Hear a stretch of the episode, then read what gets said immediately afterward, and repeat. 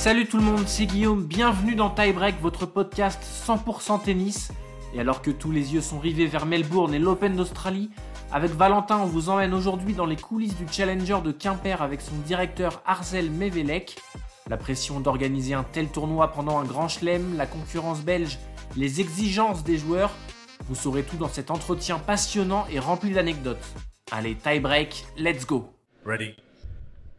Play. Bonjour Arzel, merci beaucoup d'être avec nous, de prendre un, peu de temps pour, euh, pour répondre à nos questions. Tout d'abord, comment ça va? Eh ben ça va pas mal, hein. on est euh, voilà, c'est on est vite dans le bain euh, bah, de voilà de ce qui nous attend fin janvier là, l'Open 2024, l'Open QBO qui se passe à Quimper et et donc voilà donc des vacances actives et, et puis derrière eh ben, il faut il faut enchaîner pour être prêt pour le 22 janvier. Salut Arzel, merci d'être avec nous. Déjà, dans un premier temps, est-ce que tu peux nous raconter ton parcours? Comment tu es devenu euh, directeur de tournoi d'un challenger? Comment je suis devenu directeur d'un challenger? Premier point de départ, je suis joueur de tennis au départ.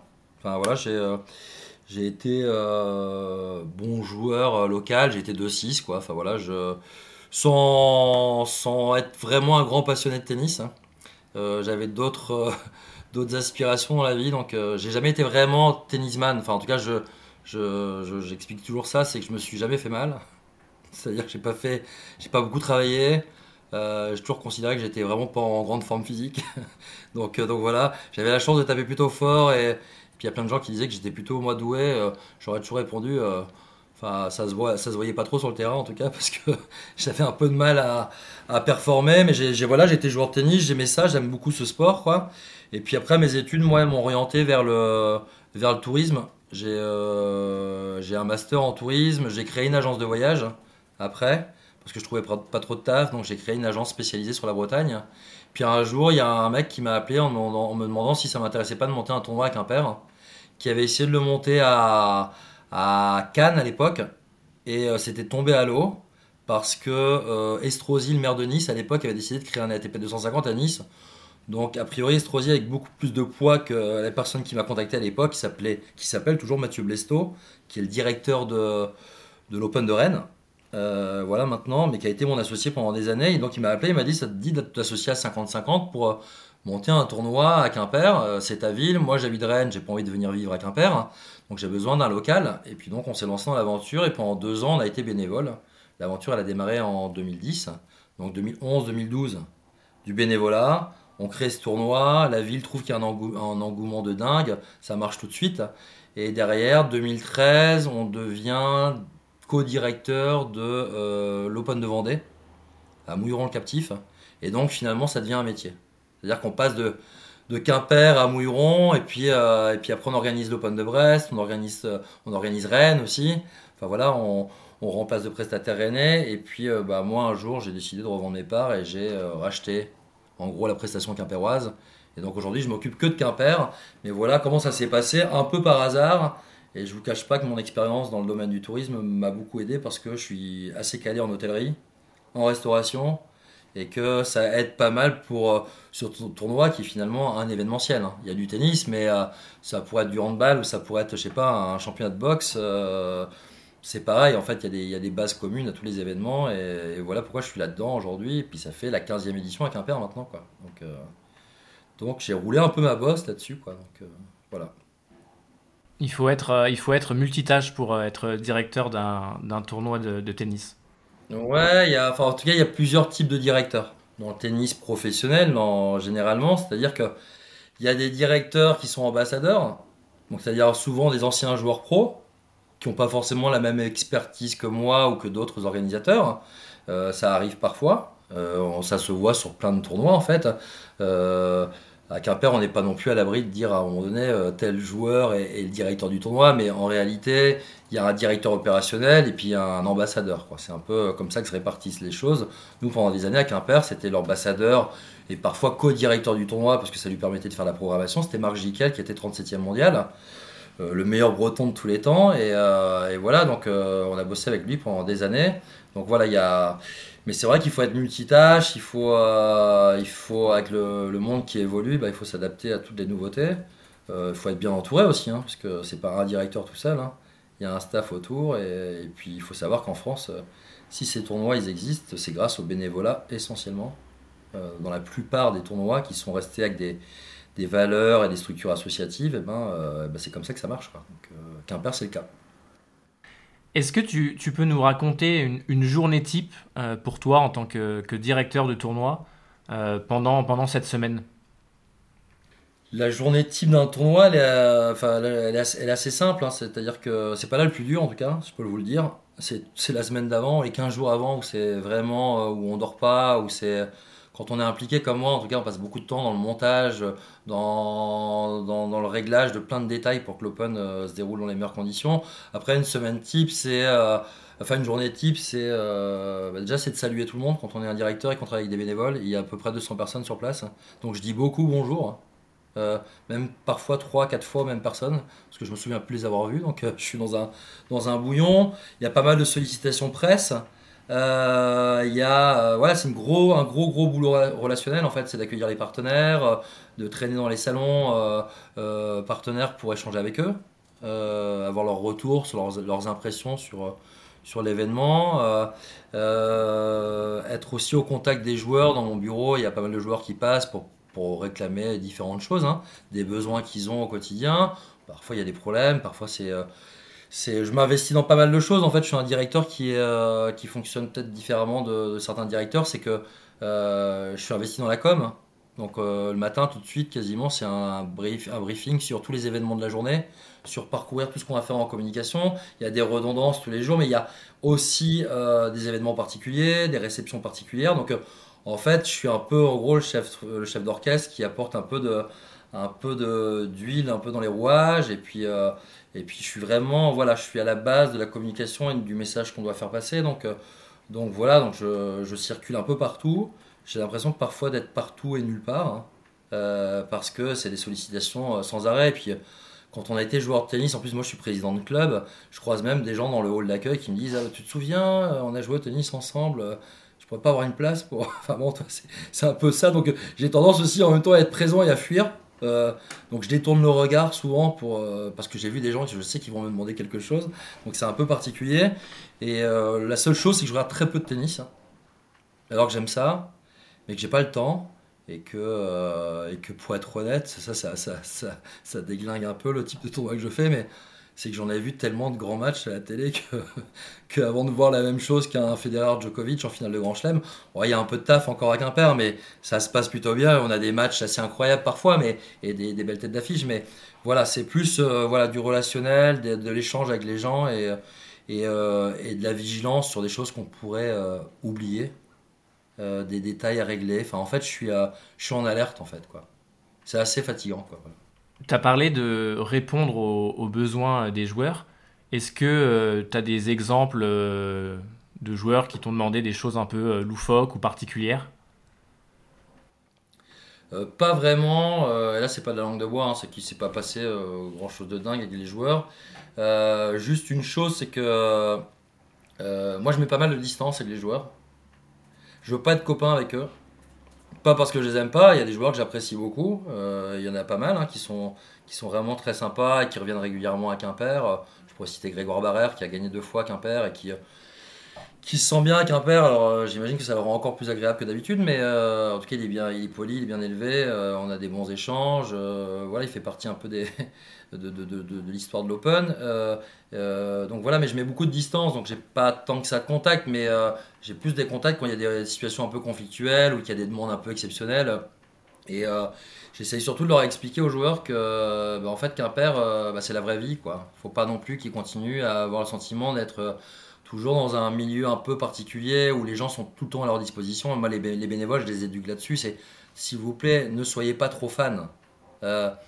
Enfin, aidez-les aussi parce qu'il y a plein de jeunes qui arrivent et qui sont euh, bah, c'est un milieu fermé quand même je veux dire c'est, c'est un milieu un peu privilégié les jeunes pousses qui, euh, qui performent déjà très jeunes bah, ils n'ont pas trop de repères par rapport à la vie normale donc euh, c'est notre rôle aussi quelque part de leur montrer que bah, il n'y a pas de passe droit particulier je sais pas j'ai des exemples je me souviens de joueurs étrangers qui arrivaient dans mon bureau au début de ma, carrière de, directeur qui me disaient bah on m'a volé mon survêtement dans les vestiaires ma réponse était simple. Je disais, bah ouais, mais euh, euh, l'espace il est sécurisé. Donc si on te l'a volé, c'est que c'est un, un, de tes collègues joueurs de tennis qui t'a volé ton survêt. Donc la seule chose que je peux te faire, c'est de donner le numéro d'Intersport à côté et puis tu vas t'acheter un nouveau survêt. Enfin, là, il s'attendait que je sais pas que j'offre une compensation. Enfin, je, c'est la vie normale, quoi. Enfin, donc, euh, donc voilà, mais j'avais souvent des bénévoles qui étaient en alerte par rapport aux joueurs. C'est faut laver ses vêtements tout de suite, ou il attend depuis 5 minutes euh, devant la porte là, pour, pour partir avec un chauffeur. Je dis, mais Federer, il prendrait le train pour venir à Quimper, bon, ce qui était peu probable.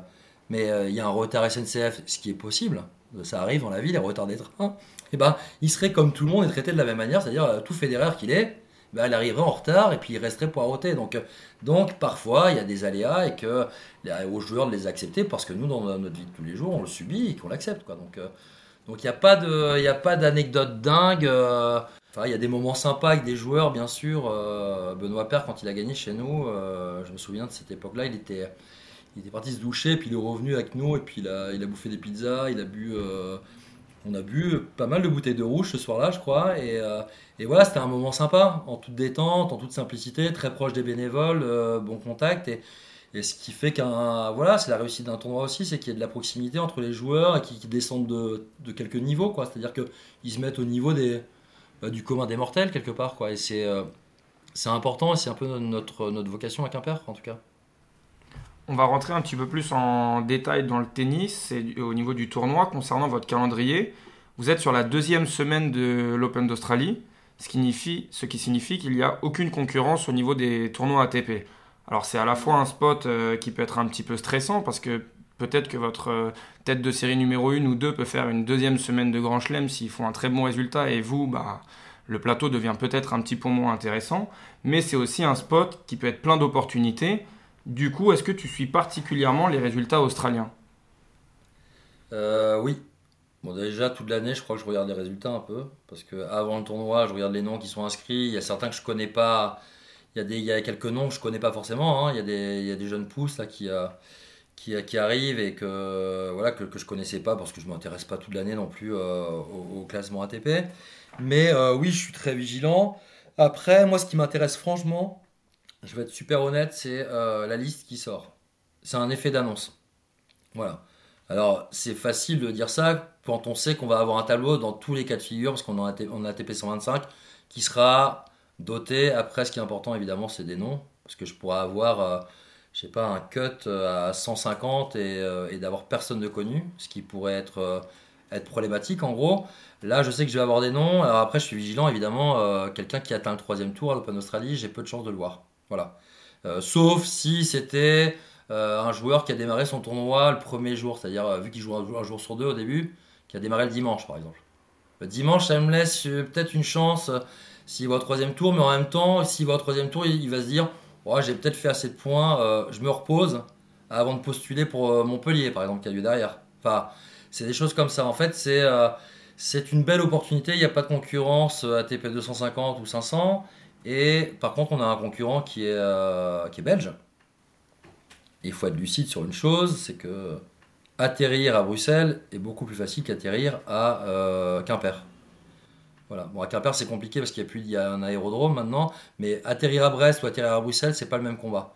Euh, Brest, c'est c'est une plateforme, quoi. Ça, je veux dire, c'est bah, voilà, c'est c'est le, cœur de l'Europe, on va dire. Enfin, en tout cas, en termes de, circulation, c'est facile. Donc, on a un déficit par rapport à ça parce qu'on est à, la pointe, mais je pense qu'on a une super répute en tant que tournoi de tennis. Donc, euh, ça consolide et ça compense ce, ce, ce désavantage-là. Mais euh, oui, c'est une période un peu. C'est une bonne date qui est un peu risquée. Voilà, on peut perdre du monde, quoi. Voilà. Et puis il y, a une nouvelle qui n'est pas très très bonne, vous, la, vous le savez peut-être pas, mais c'est que ce qui fragilise aujourd'hui nos tournois, et notamment les ATP 125 comme ça, deuxième semaine d'Australie, c'est que euh, on a une baisse du nombre de points donnés aux joueurs. C'est-à-dire que le vainqueur il gagne toujours 125 mais le deuxième, euh, le finaliste, là, il prend 64 points alors qu'avant il en prenait 75. Il y a une dégradation du nombre de points et euh, une réévaluation du nombre de points en ATP 250. Et donc il y a des joueurs français avec qui on a eu des échanges avant le tournoi qui ont dit bah non, on préfère directement passer un tour peut-être à Montpellier, prendre 20 points pour le deuxième tour, plutôt que euh, devoir cravacher, arriver au troisième tour, en quart de finale par exemple, à Quimper, et de prendre que 16 points Et pas la même somme d'argent en plus. Quoi. Donc, euh, donc, euh, donc voilà, et sachant que le niveau est hyper fort en 125, euh, parfois c'est aussi facile de gagner un tour en, ATP 250. Encore faut-il rentrer et accéder au tableau final, on est bien d'accord, mais, mais ça fragilise encore un petit peu plus notre, notre catégorie de tournoi. Là. Et ça, ça m'agace un petit peu ces temps-ci. Là. voilà. tu parlais de, de, la concurrence avec, avec la Belgique et donc Louvain. Euh, qu'est-ce qui fait que vous arrivez à vous, à vous démarquer? Tu l'as dit, le tournoi a une très bonne, euh, très bonne réputation.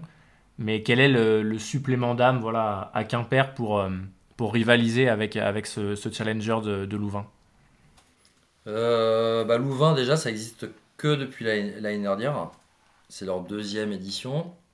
Tout ce que je sais, c'est que les joueurs notent les tournois. Et l'année dernière, on a eu une, c'est sur 5 en fait la note.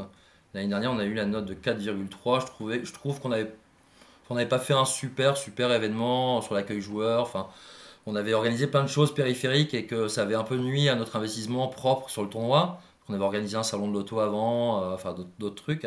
Mais euh, eux, ils ont eu 3,9. Et je pense que la, je pense que la note, elle joue un peu aussi. quoi. C'est-à-dire que l'appréciation, la réputation du tournoi sur le circuit, elle joue. Nous, on a un atout qui est énorme, c'est qu'on a 4 terrains sur place.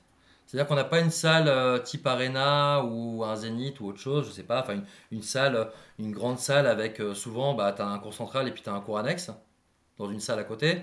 Là, nous, on est dans un parc expo qui est franchement pas facile à aménager, mais on a réussi la prouesse d'installer quatre cours sur place. Donc il y a deux cours de match et deux cours d'entraînement, ce qui est extrêmement agréable pour les joueurs, parce qu'en plus, c'est les mêmes conditions de jeu. C'est-à-dire la même température, enfin voilà, ils sont, ils sont sensibles à plein de choses. Et euh, donc, euh, donc voilà, donc on a les mêmes conditions de jeu partout. Ça, c'est notre gros point fort. Et puis, euh, et puis voilà, c'est à peu près tout, hein, parce que j'allais pas dire que la beauté de notre région a un impact énorme. Ils n'ont pas le temps de trop d'aller se balader, hein, franchement. Et puis, bah, puis vu que le circuit est mondial, une fois qu'ils ont perdu, ils repartent pour une autre destination. enfin voilà, c'est pas, ils n'ont pas le temps de faire du tourisme. Donc non, mais c'est la réputation du tournoi, le côté sympa. je vais vous dire qu'il y a un, truc tout con, hein. c'est qu'on a une crêperie sur place avec un crêpier qui adore les joueurs et non, mais c'est un truc de dingue, c'est qu'ils vont tous manger des crêpes. Donc, euh, euh, ils mettent un peu de côté, j'ai l'impression, le, régime alimentaire strict. et que c'est vraiment un point fort de dingue. Moi, je perdrais mon crépier, je crois que je perdrais mon âme sur le tournoi presque. Parce que bah, ils sont tous là, quoi. Ils sont, ils sont nourris à la crêpe. Hein. C'est tout con, mais ça fait un peu, un peu cheap peut-être, ou un peu, un peu rural, mais c'est vraiment ça, quoi. Donc, c'est. Euh, des petits détails comme ça qui font la différence en tout cas. À la, à la crêpe et, et, au cidre du coup aussi? Non, non, là je crois qu'ils font gaffe. Et... Puis nous les Bretons on boit pas trop de cidre finalement. C'est normand. Hein. Euh, donc, c'est une blague. mais, euh, mais voilà, mais en tout cas ça, ça participe. Hein. Les, les, à côté, euh, ça change beaucoup de choses quoi. Du coup, combien de temps à l'avance on, essaye de convaincre les joueurs de venir dans son tournoi? Il y a, une durée précise? À Quimper, on n'essaie pas de les convaincre. C'est notre, autre particularité. Bon, ils s'inscrivent sur leur player zone. Euh, moi, je suis la liste au fur et à mesure. Euh, on est sollicité par des agents parfois. Donc, on engage des conversations avec eux. Euh, il y a des discussions qui se, qui se font, je sais pas, dans, ouais, dans le dernier mois en tout cas, quoi, avant la fin des inscriptions. Les inscriptions sont closes à trois semaines de l'événement. Donc, donc voilà, mais dans le dernier mois, avant la fin des inscriptions, il y a des discussions, il y a des agents qui appellent en disant Bon, Quimper, on sait que vous ne payez pas, mais est-ce que vous pouvez me fournir une chambre en plus? Bah, Ce matin, j'ai eu le cas, là par exemple, j'ai euh, de, le nouvel agent de, Gaston qui m'a appelé de Nouméa pour me demander si je pouvais fournir une chambre euh, gracieusement euh, pour l'entraîneur de, de, Gaston qui est Younes El Ainaoui.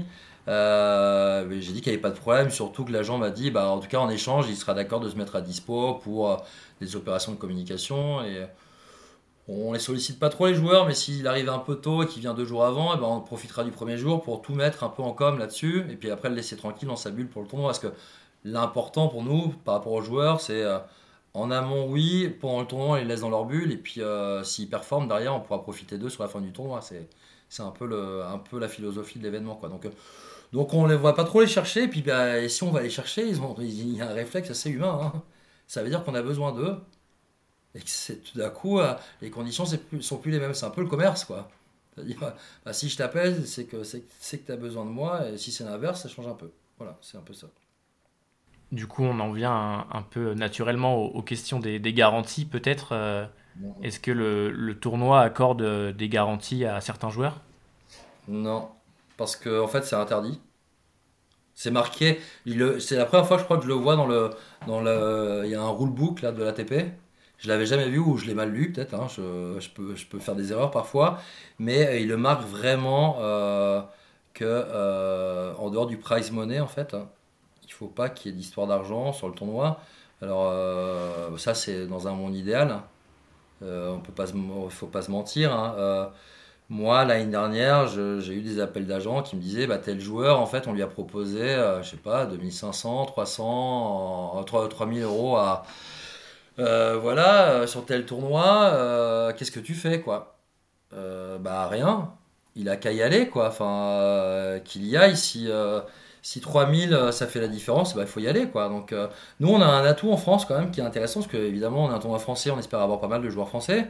Et il y a le, la Race France là, pour euh, Roland Garros, où les joueurs qui sont euh, pas, pas top 100 et pas qualifiés directement, en gros, euh, peuvent gagner des points sur les premiers tournois de l'année. Ça dure jusqu'à Aix-en-Provence, je crois, juste avant Roland.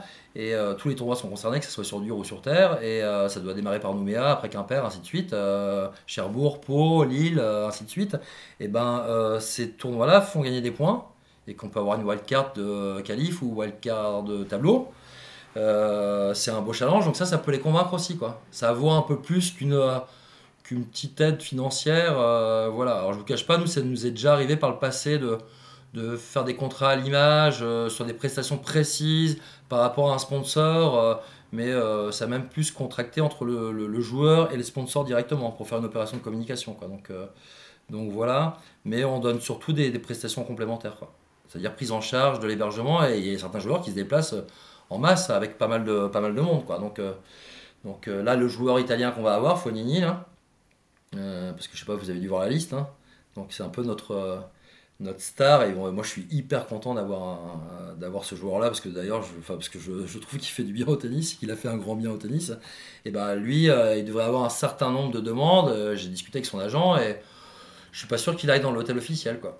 Peut-être, il va falloir peut-être l'upgrader et puis que, que lui il se dit à son âge qu'il a peut-être envie de découvrir la côte et se retrouver en bord de mer en Bretagne, ça peut être sympa. Quoi. Donc euh, je vais peut-être me décarcasser un peu pour lui trouver quelque chose de, de, plus classieux.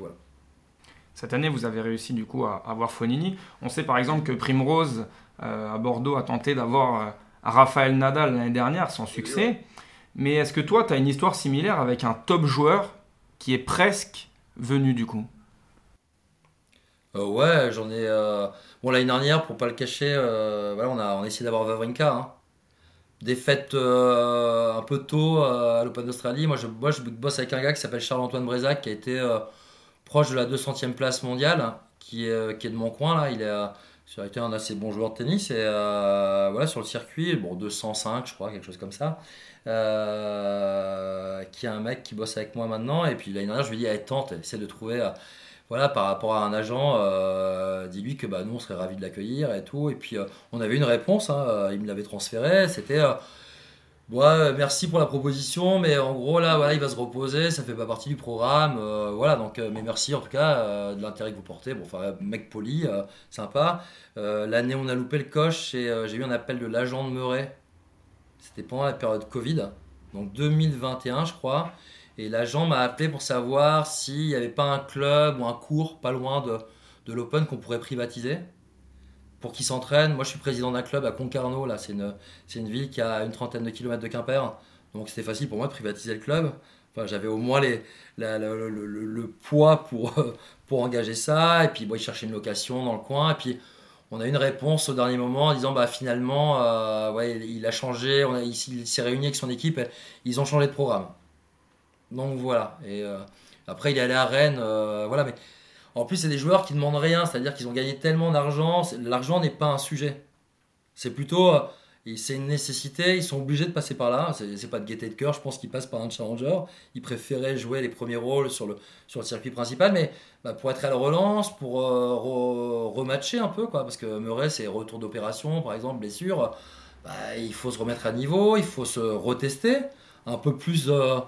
Enfin, veux dire, euh, dans un, dans un circuit secondaire qui, qui, qui, euh, qui, euh, qui est plus discret, quoi, en fait. Quoi. Donc, donc voilà, c'est l'opportunité qu'on a parfois, quoi. Donc, mais Murray, j'étais un peu déçu, ouais. C'est une personnalité que j'aime bien. Je l'aimais pas trop en tant que joueur au début, mais je trouvais que voilà, son attitude sur le terrain était un peu, un peu pénible. Mais en termes d'éthique et de philosophie, j'aime bien ce joueur-là. Il a bien mûri, je trouve. Il a pris une femme à un moment donné comme entraîneur, tout ça. Je suis assez fier d'accueillir un, mec comme ça, quoi. Petite déception.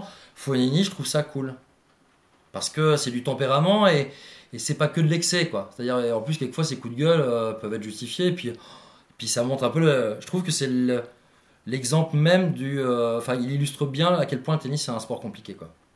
Et que ça peut te faire sortir de, de ce côté et de rendre à moitié dingue, quoi. Donc, euh, c'est plus son côté. Euh, enfin, voilà, c'est quand les choses lui échappent.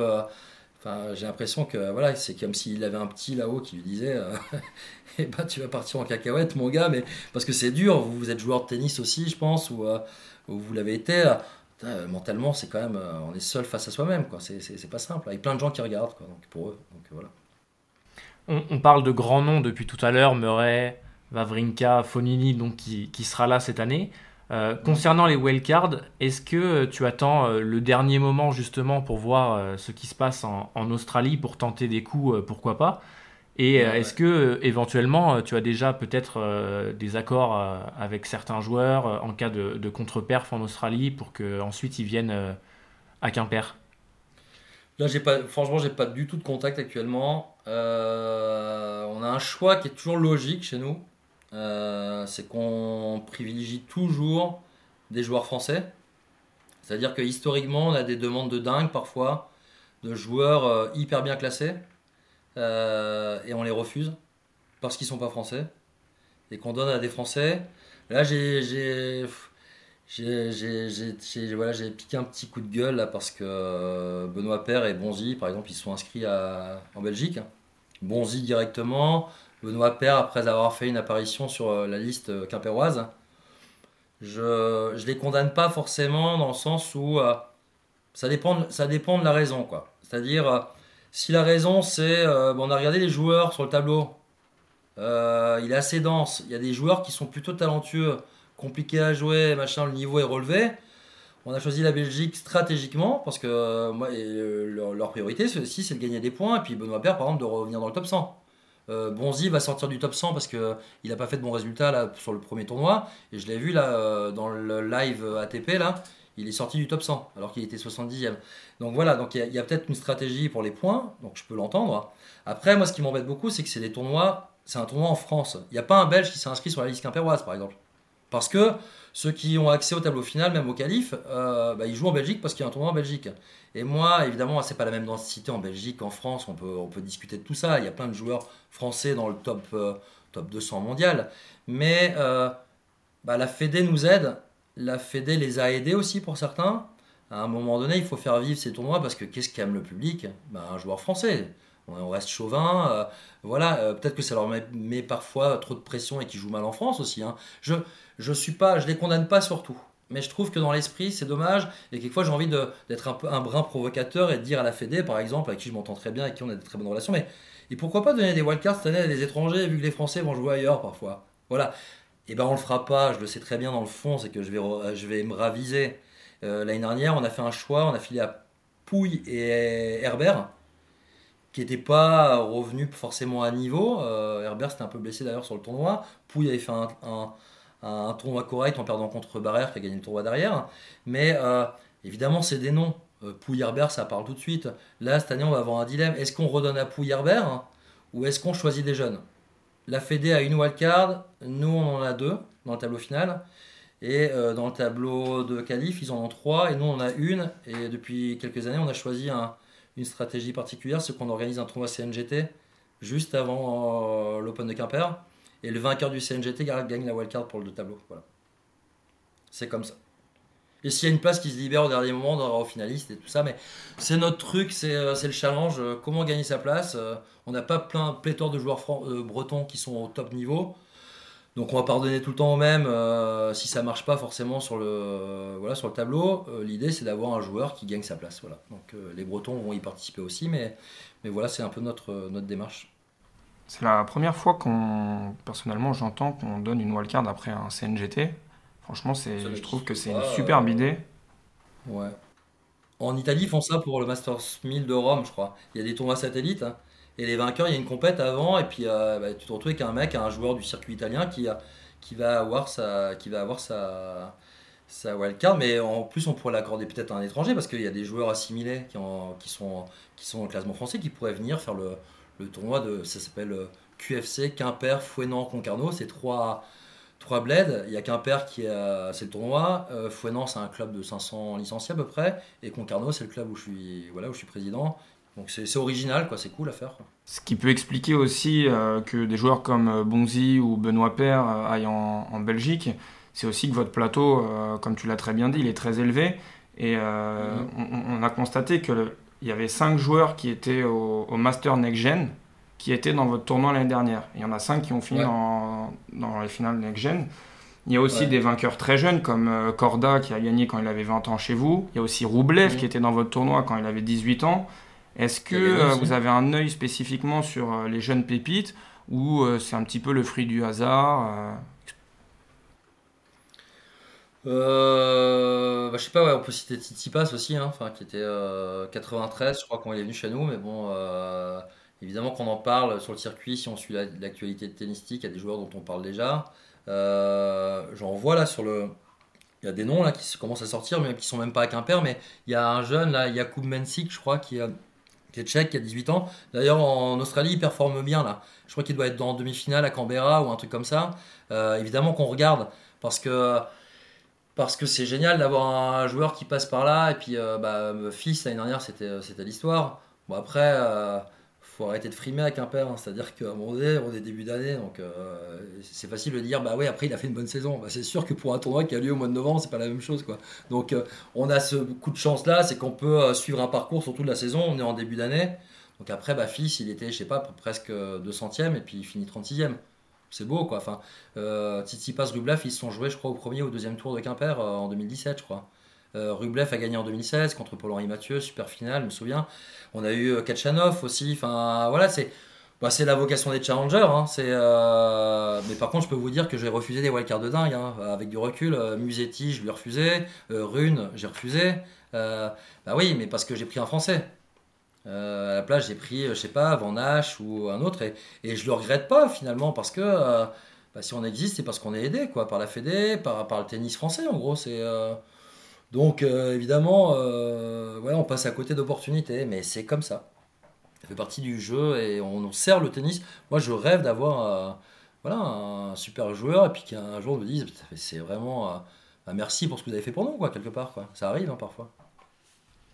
Euh, le challenger de, Quimper a, changé de dimension euh, depuis deux ans en devenant un, un 125. Euh, D'où part cette, volonté et comment vous vous y êtes pris? Comment ça marche pour, changer de catégorie comme ça quand on est un challenger? En fait, après, nous on a fait euh, 2021, ça a été une année un peu spéciale. C'est que l'Open d'Orléans a été annulé et donc au pied levé, l'ATP nous a demandé si on voulait pas organiser une deuxième semaine de tournoi. Parce que nous on avait décidé de maintenir notre tournoi avec un concept un peu bizarre, c'est que bah, ça s'est joué à huis clos, mais qu'on allait voir tous nos partenaires en leur demandant euh, qu'est-ce que vous faites? C'est-à-dire on peut pas vous accueillir, par contre on voudrait maintenir le tournoi parce que si on disparaît du circuit, on ne sait pas ce qui peut se passer à l'avenir, on peut peut-être disparaître tout court, donc euh, je trouve que c'est dangereux. Euh, on peut vite nous oublier à Quimper même, donc qu'est-ce qu'on fait? Les partenaires, ils se sont tous fédérés et ils ont mis de l'argent sur notre tournoi, et donc on a fait coup sur coup deux tournois, deux semaines, euh, deux semaines ATP, et, euh, et donc euh, ce qui s'est passé, c'est que je leur ai écrit à un moment donné, à l'ATP et à la Fédé, en leur expliquant que... en leur expliquant avait rendu service au, circuit en faisant deux semaines, qu'on s'était décarcassé pour eux et qu'on leur demandait de nous aider à monter en ATP 100. Donc euh, ils ont répondu favorablement, mais tout en m'annonçant qu'il y avait un tournoi qui se créait à Louvain en 125. Alors là j'aurais dit, euh, bah, c'est un peu gonflé parce qu'on existe depuis euh, plus de 10 ans, ce serait peut-être bien de nous proposer de savoir si on veut pas faire un effort nous pour atteindre la catégorie 125 quoi. Et en fait, ils m'ont rappelé deux jours après en disant bah, on trouve que c'est important d'avoir 225 en, deuxième semaine d'un grand chelem. Donc, on vous fait une promotion. Au lieu d'être en 100, on vous passe en 125 euh, directement. On vous aide pour, euh, pour l'atteindre. Et donc, bah, l'année dernière, j'ai eu euh, 50 000 euros d'aide de la Fédé et de l'ATP pour, euh, pour créer cette, catégorie-là. Euh, par contre, cette année, il fallait que je les trouve. Quoi. Donc, je vous prie de croire qu'avec le contexte économique un peu tendu, on s'est bagarré, mais, mais on y arrive. Et euh, ça se passe plutôt pas mal. Et, euh, voilà, c'est important. Quoi. On ne pouvait pas se retrouver en 100 avec un 125 en face. Ça, c'est mort. Euh, là, tu sais que ton tableau, c'est, euh, c'est la cata. Quoi. Donc, euh, donc voilà. Tu parlais de la difficulté de réunir un, un tel budget. Comment euh, est-ce que tu t'y prends euh, dans le détail? Est-ce que tu, tu vas voir les partenaires un par un? Comment tu les, les contactes et comment tu arrives à les, à les attirer et, et faire en sorte qu'ils participent à la réussite du tournoi? Bon, c'est un long travail, hein, ça fait la 15e édition, donc euh, euh, comme j'ai expliqué aujourd'hui, parce que il y avait un autre podcast aujourd'hui, il y a quelqu'un qui m'a contacté, là, c'était... euh, euh, je suis allé voir mon milieu au départ, je suis joueur de tennis, je suis allé voir des, chefs d'entreprise joueurs de tennis pour lancer le truc. Voilà, ça a démarré comme ça, après j'ai rencontré d'autres personnes qui étaient... euh, impliqués dans le territoire, c'est-à-dire euh, on a envie de développer la ville, euh, c'est important, donc, euh, donc voilà, on grève des choses comme ça, et puis sur 15 ans, je peux vous dire qu'au bout de 15 ans, il y a peut-être, je sais pas, euh, 80% des partenaires qui sont des amis maintenant. Et que, et que je les ai, je les ai un peu ad vitam aeternam comme partenaires, quoi. Donc, sauf le jour où ils partiront en retraite, mais c'est des amitiés qui sont, voilà, qui sont créées. on a une relation particulière, c'est des gens qui sont bienveillants vis-à-vis de l'open et que et qu'on a grandi ensemble en fait quoi. Il y a des entreprises qui nous ont suivis au début en se disant euh, je sais pas, j'essaye, on verra et puis aujourd'hui qui sont euh, même dans le conseil d'administration de l'événement, euh, qui sont impliqués au, quotidien. Donc euh, donc voilà, c'est ça se travaille tout le temps, c'est du relationnel. On est une petite ville, hein, 70 000 habitants, donc on se croit souvent pour d'autres sujets, pas forcément que le tennis. Donc voilà, c'est du relationnel toute l'année. hein. On se demande souvent si on est au travail ou pas au travail. hein. C'est quand même le propre de ce type d'événement et et voilà, et puis il y en a qui font du business quand même sur l'événement. On est à 120 partenaires à peu près, on a un budget de 800 000 euros. C'est pas un gros budget de challenger, en particulier sur un 125. Il y a des, tournois qui ont le double de nous sans problème. Mais euh, voilà, comme je le dis toujours, j'ai démarré avec 500 euros en poche, je suis allé fabriquer une plaquette, je suis allé voir des gens, j'ai eu peut-être 100 000 la première année, et puis c'est monté au fur et à mesure, et puis on est à 800 quand même, c'est pas mal. Et, euh, et voilà, mais on fait attention à toutes les dépenses, on est très vigilant sur ce qu'on fait. Quoi.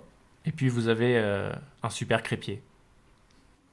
Ça, ça change pas mal de choses en tout cas. Donc, euh, qui, est, qui est pote avec plein de joueurs. Euh, Arnaud Clément vient manger des crêpes régulièrement chez lui en week-end, hein. enfin euh, hors, hors occupation tennis. hein. Il vient en Bretagne avec, avec sa femme, euh, Nolwenn Leroy, et puis ils viennent, ils viennent manger des crêpes chez, chez notre crêpier qui s'appelle Yvan et, et que beaucoup de tournois aimeraient avoir. Mais il reste un peu fidèle à, à son coin, donc c'est cool. hein. Enfin, franchement, c'est.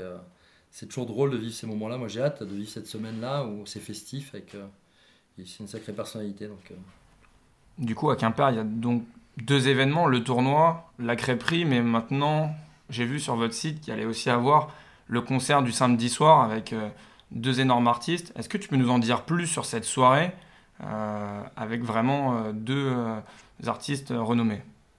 Ouais, bah en fait, ça fait des années qu'on essaie de faire quelque chose. Moi, j'ai toujours été persuadé que. Enfin, je vais, je vais reciter euh, Murray, mais c'est, important pour moi. J'avais vu une interview de lui dans l'équipe où il disait euh, le problème qu'on a en Angleterre, c'est que euh, le tennis est perçu comme un, un sport un peu aristocratique, un peu de riche et tout. Et pourtant, la fédération anglaise ou d'autres institutions prétendent le contraire. Il disait bah, le problème, c'est que, a priori, on n'a toujours pas réussi à le prouver. quoi. Si c'est vrai, on n'est pas très bon en communication et dans l'illustration. C'est-à-dire que moi, je pense que le tennis reste un milieu un peu fermé. Il y a des clubs où euh, parfois on trouve que c'est, enfin, ouais, l'endroit où on se retrouve, c'est un clubhouse. Ça se rapproche du golf. C'est un milieu d'initiés un petit peu. Et je trouve que ça manque un peu de, notions populaires. Et, euh, et moi, je travaille pas mal là-dessus. J'ai envie que ça soit un endroit où euh, un peu décomplexé, on sent, sent bien. Et je pense que la musique, la culture, c'est quelque chose qui peut, permettre de faire venir des, bah, des nouvelles personnes qui sont pas initiées au tennis, au code du tennis. Ça changerait peut-être la- l'ambiance aussi en tribune. euh, que ça devienne un peu plus fou, que ça s'enflamme de temps en temps. Il faut vraiment que le match soit dingue pour que les gens se lèvent en tribune et tout. Parce que c'est toujours un peu feutré, pas de bruit, machin.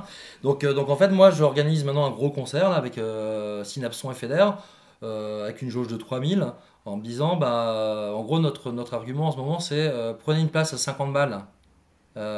Euh, pour venir voir les matchs toute la semaine, on vous offre votre place de concert qui coûte 35 euros. Donc en fait, en gros, ça coûte 15 euros pour venir au tennis toute la semaine. Mais c'est la promotion qu'on fait, c'est-à-dire on veut promouvoir le tennis via la musique. Il y a deux ans, on avait programmé The Avener il y a eu annulation des concerts debout au dernier moment pour cause Covid. Donc on a annulé, mais on était déjà parti là-dessus. L'année dernière, on a fait des concerts délocalisés dans les bars le soir des demi-finales où il y avait des DJ qui se produisaient dans différents bars quimpérois pour faire une soirée l'after open. quoi. Et puis en plus, nous, le samedi soir, c'est la soirée des bénévoles, les juges de ligne et tout ça. Donc cette année, bah, c'est pas mal comme cadeau de soirée. C'est-à-dire qu'on les régale ce soir-là avec, euh, pas, des huîtres, des langoustines, euh, enfin là, du champagne, tout ça. On leur fait une grosse soirée aux bénévoles. Puis bah, derrière, ils vont avoir euh, Synapson Feder. C'est plutôt pas mal. Et moi, mon, unique vocation, c'est de me dire, bah, il y a des je sais pas, un couple qui va venir. Ils vont aller voir un bout de match à un moment donné. Ils vont aller au concert derrière. Ils vont se dire, mais je pensais pas que le tennis était aussi cool. on le voit de près, le spectacle. Eh ben, on va s'inscrire à la rentrée, je sais pas, au padel ou au tennis, ou inscrire notre gamin à l'école de tennis parce que euh, bah, on a trouvé ça chouette et l'ambiance sympa. Donc c'est vraiment pour ça qu'on le fait et on le réussira, ce pari, si un jour il y a des présidents qui arrivent en disant bah, bah je crois que grâce à l'Open de Quimper, qui est une vitrine euh, voilà, éphémère du, euh, du tennis, eh ben on a plus de, plus de licenciés au club. C'est, un peu ça notre enjeu. Quoi. C'est, une très belle initiative, en tout cas, bravo, bravo pour ça si c'est, bah, ça peut contribuer à rendre le tennis plus attractif et séduire euh, les nouvelles générations, c'est, super.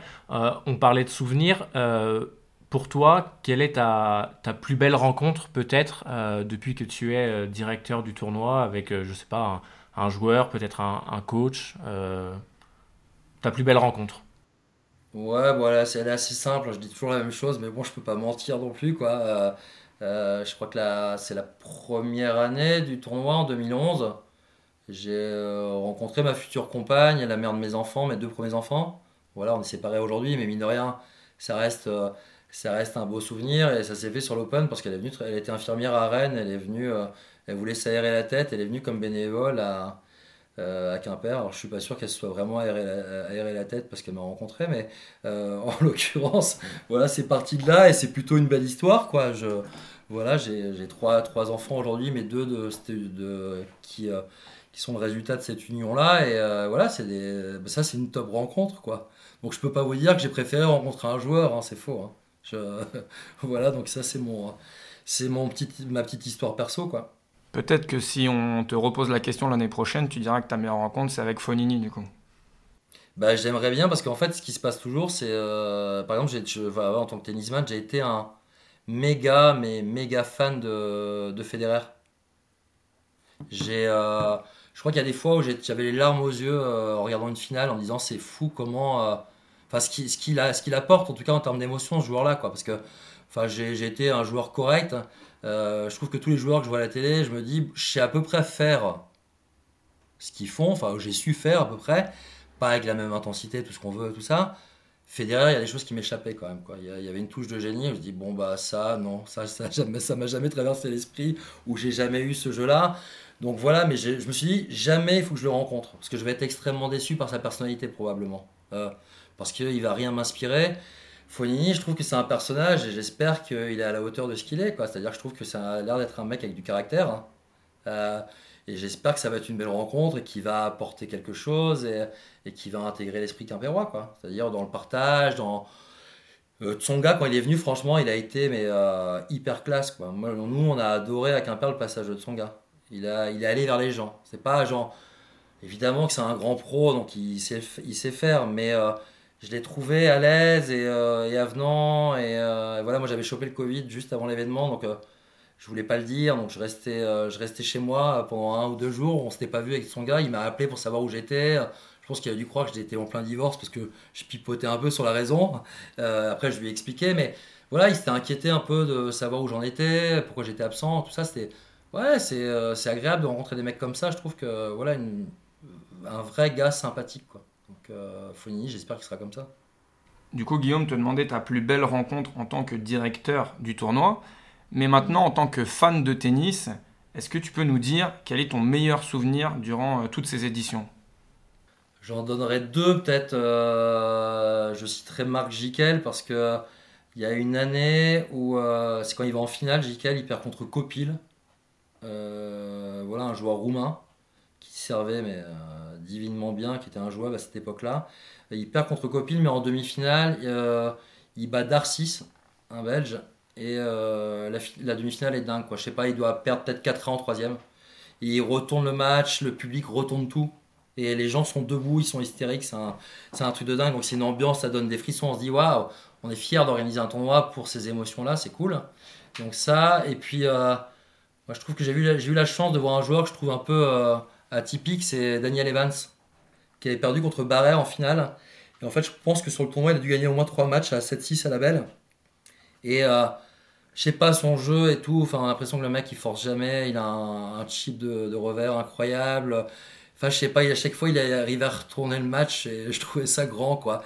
Et c'était agréable à voir parce que la balle en, en chip de revers, je trouvais qu'elle a.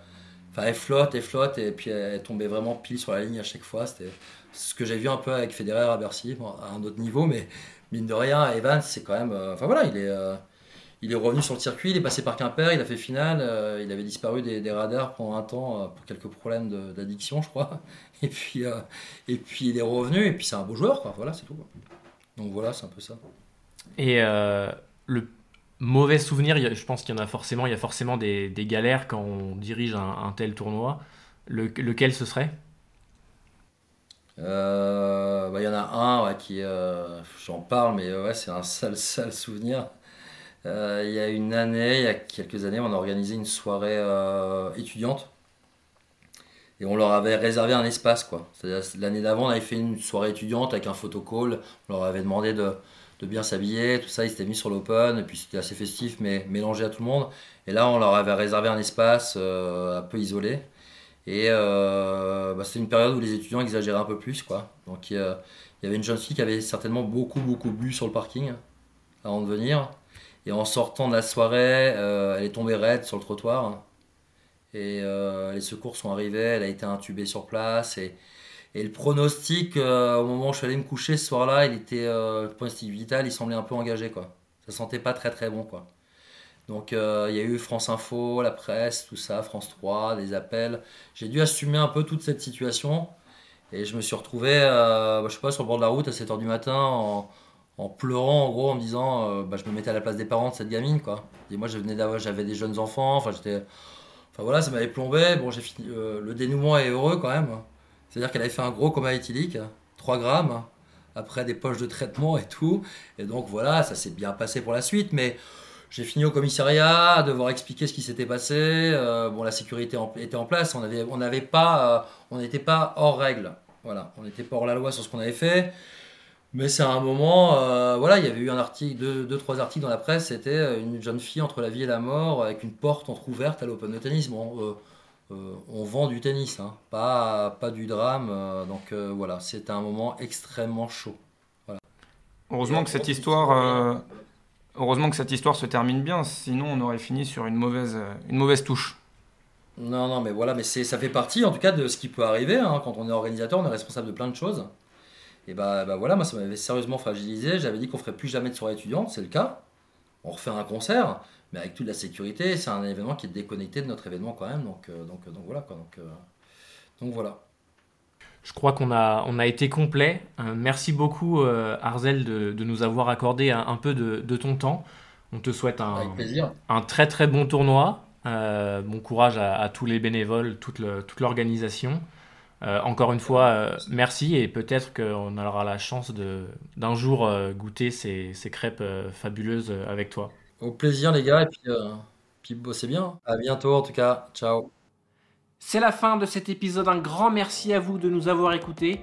Pour encore plus de contenu, n'hésitez pas à nous rejoindre sur nos réseaux sociaux X, Instagram, Facebook et TikTok, à partager ce podcast et à nous mettre 5 étoiles si vous êtes sur Spotify ou Apple Podcast. Si vous avez des suggestions, des commentaires, on sera là pour échanger avec vous. On se retrouve très vite pour un nouvel épisode de Tiebreak. Ciao